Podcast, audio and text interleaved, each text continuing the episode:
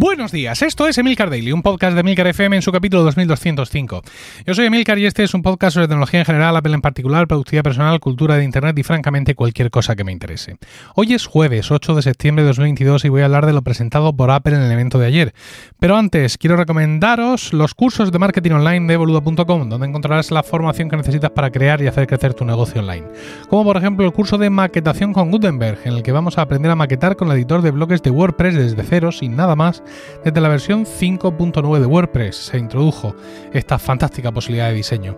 Una posibilidad que nos permite diseñar y añadir contenido partiendo de bloques y patrones y crear cualquier tipo de estructura, página o web completa de un modo potente e independiente de las instalaciones de todo tipo de añadidos.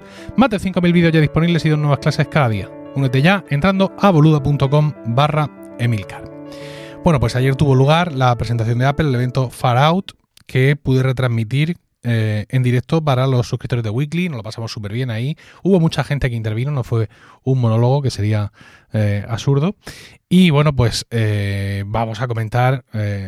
Claro, siempre tengo la duda de cómo hacer esto, ¿no? De intentar hacer un daily muy largo, que lo he hecho otras veces, mm, separar entre partes aquí y partes en el weekly, pero bueno, creo que al final lo que voy a hacer va a ser no planificar mucho y dejarme llevar, porque es muy fácil para cualquiera mm, en tres clics en esta mañana de jueves o incluso anoche, eh, enterarse de qué ha pasado. ¿no? Yo me apetece más bien centrarme en las cosas que más me han llamado la atención. Lo primero, que es el completo del menú, es decir, los nuevos iPhone, los nuevos Apple Watch, tres modelos, el convencional, el SE y el Apple Watch Pro que llamábamos hasta ayer y que a partir de hoy llamamos Ultra, y los AirPods Pro 2 que, bueno, pues por fin llegan. Pues no, no está mal que, que, por fin lleguen, ¿no? Eh, otro asunto fundamental, al cual seguramente vuela después, la subida de precios generalizada y brutal en Europa. Porque eh, ayer veía, tras la Keynote, tras el evento, perdón, a muchos eh, pundits, muchos eh, bloggers y podcasters estadounidenses vanagloriándose de que las esperadas subidas de precio habían sido un rumor infundado y también luego les vi horas después en Twitter poniendo capturas de las tiendas de las Apple Store europeas porque la subida de precios no es igual, es decir, los precios no son igual en todos los iPhones en toda Europa. En algún sitio hay, son 10 euros menos que en tu país, en otros son 50 euros menos, en otros son 10 euros más, pues depende del tipo de IVA y depende, pues supongo, de otras consideraciones, pero, pero en todos los países de Europa hay una subida considerable. Una subida que en el modelo Pro, que sería, digamos, el modelo más llamativo de este año, se cifra en 160 euros más por el eh, iPhone 14 Pro y 210 euros más por el iPhone 14 Pro Max. Además, hablando de que parten de 128 GB, al igual que los modelos del año pasado, y no de 256. No sé si recordaréis el capítulo del jueves pasado en el que yo especulaba con esto y decía, bueno, dicen que van a subir de precio, pero que también suben el almacenamiento base, con lo cual, pues esa subida eh, la disfrazan de amistad, como decía la canción de Mecano. Pero no, no han disfrazado nada. Han sacado los mismos iPhone de 128 GB que teníamos el año pasado y nos han metido un viaje que nos han dejado temblando. Pero claro, es que lo que hemos visto del iPhone 14 Pro es espectacular. Es decir, eh, esta, esta vaina que llevamos con ella un año, ¿no? De lo que iba a ser el sustituto del notch, este doble orificio, que en estos últimos días ya aprendimos que aunque había un doble orificio, pero que por software íbamos íbamos a ver solo uno, pues es, es eso y muchísimo más. Eh, Apple lo ha llamado Dynamic Island, ¿no? Eh, isla dinámica. Y, a ver, mm, yo no, soy manco hablando, ¿no? Soy capaz de, crear grandes descripciones, domino muy bien mi idioma, incluso sin tener escrito un guion como no tengo ahora, pero mm, las palabras se quedan cortas para decir todo lo que siento. Cuando empezó la presentación y empezaron a mostrarnos lo que era Dynamic Island fue absolutamente espectacular. Es decir, Apple no se ha limitado a oscurecer y a dejar en negro el espacio que hay entre ambos orificios y a ponernos un puntico verde si estás usando el, micrófono y uno naranja si estás usando la cámara o viceversa, no. Apple ha creado todo un mundo de animaciones y de notificaciones a partir de ese espacio. Entonces vamos a ver cómo esa píldora inicial de pronto se ensancha para mostrarnos una notificación. Vamos a ver cómo se convierte en un cuadrado para que aparezca en la carita del Face ID de que nos está reconociendo.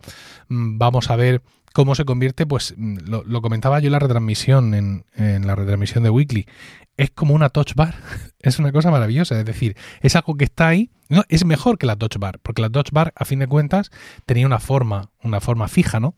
Pero lo que Apple hace a partir a partir de esa Dynamic Island, de ese, de ese, de ese, óvalo negro pequeñito, cómo lo ensancha, cómo lo crea, dando la sensación de que crece y que decrece, cómo se adapta al contenido que nos muestra.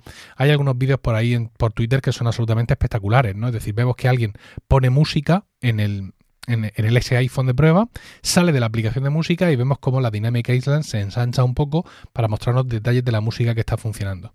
Mientras eso ocurre, se va a la aplicación de cuenta atrás, pone en marcha un cronómetro y se crea justo al lado de, esa Dynamic Island un poco más alargada que nos estaba mostrando la música, se crea un circulito pequeño que además mm, es, puro software, es decir, no coincide con donde está la cámara, evidentemente, y ahí se nos muestra eh, un circulito naranja para, para ver la cuenta atrás. Es decir, todo lo que ha mostrado Apple en, la presentación es absolutamente delicioso. Y no solo eso, sino que además han dicho que están trabajando y que tienen eh, un soporte muy completo para aplicaciones de terceros. Realmente lo que hemos visto en la presentación de aplicaciones de terceros era un poco pobre, ¿no? Eh, bueno, hemos visto una, notificación de Lyft, que quizás sepáis que es una especie de, Uber, y ponía Lyft y a, la derecha un, número que era eh, el tiempo que está tardando tu coche en llegar, ¿no? Esa es una, una notificación que aparece ahí, que se extiende y que te muestra más información, lo cual pues la verdad es que está bastante bien. Es, no sé, son como unos widgets dinámicos, glorificados y maravillosos. Eh, he leído todo tipo de, exaltación de, esta característica y es algo que cambia profundamente la interfaz de usuario y, y que espero, ansío que los desarrolladores aprovechen al máximo y espero que Apple realmente les haya puesto las cosas increíblemente fáciles, porque esta zona, además, toda la zona, ¿eh? No solo la parte, digamos, negrita, donde está la píldora negra que crece y que, se, y que se mengua, toda esa zona de arriba es completamente dinámica. Porque claro, cuando la Dynamic Island crece, pues el icono de la batería, el del wifi, el de la cobertura, la hora y las 10 de última se tienen que mover. ¿no? Y está todo, bueno, eso es una auténtica sinfonía de movimiento. Es un vendedor de teléfonos. Es un vendedor de teléfonos. Por un momento se te va a olvidar el pastizal que cuesta eh, de, lo cual seguiré hablando ahora después, pero esto me parece increíble. Al igual que me parece increíble eso de las muchas características. Es decir, yo creo que Apple es consciente de lo atrás que se ha quedado el, iPhone no Pro, porque bueno, han tenido la poca, la poca vergüenza de presentarlo con el procesador del año pasado y contarnos todo lo que hace ese procesador como si lo acabaran de inventar. Es decir, en ese sentido siguen teniendo más cara que un saco perras.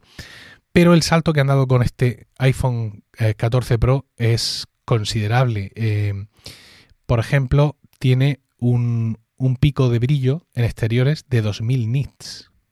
2000 nits, cuando el iPhone 14 convencional, que mm, entiendo que es muy similar al iPhone 13 del año pasado, tiene esa cifra eh, en tan solo 800 nits. O sea, el, el, brillo de esa pantalla es absolutamente espectacular, ¿no? Y esa capacidad que ya conocíamos de, siempre encendido, pues evidentemente aprovecha todas estas funcionalidades y todas estas capacidades que, que trae. Le han dedicado mucho rato también a las mejoras de las cámaras a un nivel absurdo, entiendo yo. Eh, y también mostrándonos fotos también como muy preparadas, como muy de, muy de artista. Comentábamos ahí en la retransmisión en Weekly que si no sería mejor que nos pusieran fotos en un, en un sitio de bolas de cumpleaños de niños, que es una, una circunstancia como más, más familiar para los usuarios porque bueno, nos, ponen cosas como increíblemente eh, irreales, ¿no? Y bueno, pues en cualquier caso, ahí tenemos esa también prometida cámara de 48 megapíxeles que, también nos avanzaban, aunque ya nos advierten que se va a quedar en 12 si las condiciones de luz no son, no son las adecuadas. Y bueno, pues el gran cuello de botella de las capacidades de esa cámara es sin duda el conector Lightning, que sí hay un año, un año más. También estuvieron presentando todo este rollo de, la comunicación por satélite cuando estás en no sé dónde perdido, pero francamente no le hice mucho caso porque no es una cosa que me afecte ni a mí ni a aquellos que hacéis ese tipo de actividades, tampoco en el día a día, mm, creo que está, que está muy bien, pero que le han dedicado un tiempo injustificado para el uso que incluso las personas sensibles a eso le van a dar. Y bueno, un teléfono, la verdad es que mm, muy redondo, muy espectacular, con muchas características. Yo digo, para mí lo fundamental, lo de Dynamic Island, eh, como dirían ellos, no puedo esperar a que con el paso del tiempo esa característica llegue a todos los teléfonos de Apple. No sé cuánto tiempo va a perpetuar Apple la diferencia entre los Pro y no Pro con lleva Dynamic Island, lleva un notch normal, pero me encantaría ver un momento en el que toda la gama de Apple lleve por fin esto que me parece una innovación que de vez, en, ya, ya tarda, de vez en cuando cuesta mucho poder decir esa palabra, pero me parece una verdadera innovación en cuanto a interfaz de, usuario.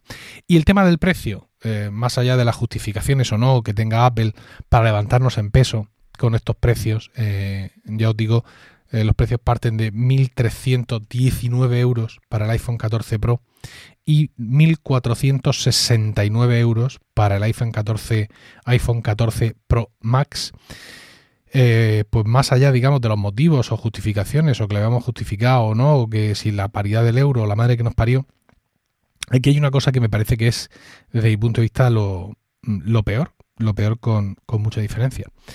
Y lo peor no es ya que el iPhone 14 Pro Max haya llegado a 1.469 euros. El problema es que esto ha llegado ya, en 2022, porque al final los precios van escalando poco a poco. Se supone, se supone que junto pues, con el nivel de vida, junto con el IPC, junto con los sueldos de, la gente. Ya sabemos que esto no ocurre así, desgraciadamente. Pero el tema de que Apple haya decidido meterle este empujón tan fuerte a los precios de, de los teléfonos en Europa, significa que van a seguir así durante años. Y que eso no nos va a hacer eh, inmunes a las subidas de precio en origen. Es decir, yo estoy seguro de que si el año que viene suben el precio de los iPhones en Estados Unidos, a nosotros no lo van a subir otra vez. Pero nosotros partimos ya de un nivel más alto. Con lo cual, insisto, no es tanto el problema del precio hoy, sino que el punto de partida que está poniendo Apple Mm, para los precios de sus iPhone en este principio de década, pues nos, eh, nos deja en una posición muy peligrosa cuando apenas hemos empezado a catar esa, esa década. Y bueno, pues ya sabéis que al final la gente pues mm, trasciende mucho de todo esto, ¿no? Y, y, se compran los teléfonos y les da todo igual y ahí está esa financiación. Eh, de no sé cuántos meses sin intereses, que mucha gente la coge y la encaja en su economía y mucha gente la coge sin pensar en su economía y sin pensar en nada, pero al final el teléfono acaba, acaba vendido. Vamos a ver lo que nos dicen los analistas dentro de, dentro de unos meses de las ventas en Europa, si es que a alguien le importa eso, ¿no? Vamos a ver eh, cómo basculan las ventas de uno u otro modelo de teléfono en función de lo que nos han presentado y vamos a ver también si efectivamente ese eh, Apple Watch, ay Apple Watch, narices, ese iPhone 14 con el procesador del iPhone 13. Vamos a ver cómo se comporta, ¿no? Vamos a ver si esto si este tema que tanto nos preocupa a nosotros, opinadores y oyentes de los opinadores, vamos a ver si le importa a alguien más, que sinceramente tengo mis dudas. En cuanto a los teléfonos que quedan a la venta, pues queda a la venta el iPhone 13 eh, a ver, que le estoy dando. El iPhone 13 mini, perdón, y el iPhone 13 y queda a la venta también el iPhone 12 en una única versión.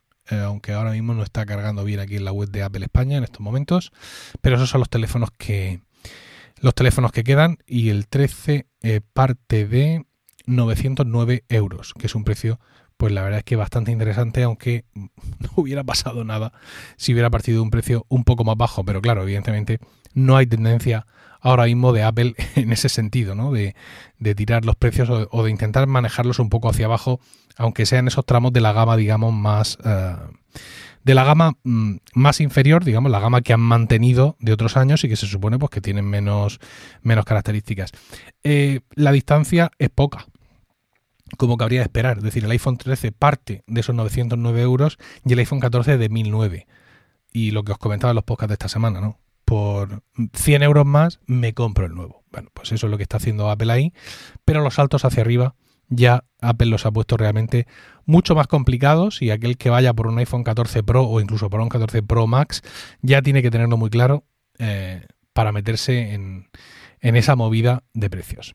Eh, me gustaría hablar un poco del Apple Watch eh, Ultra, que me ha gustado muchísimo triste que el Series 8 mantenga el diseño del Series 7, pero creo que ya he hablado suficiente, así que eh, me despido por hoy, espero vuestros comentarios en Twitter, arroba Milcar, o en los canales privados de Weekly en Discord, y no olvidéis entrar a boluda.com barra Milcar para acceder a la forma más fácil y rápida de aprender online a través de videotutoriales guiados en tiempo real. WordPress, podcasting, edición de vídeo, diseño gráfico, programación, redes sociales, finanzas personales y profesionales, todo lo que podamos necesitar para crear y hacer crecer nuestro negocio online. Que tengáis un increíble jueves, un saludo y hasta el lunes o hasta mañana en Weekly.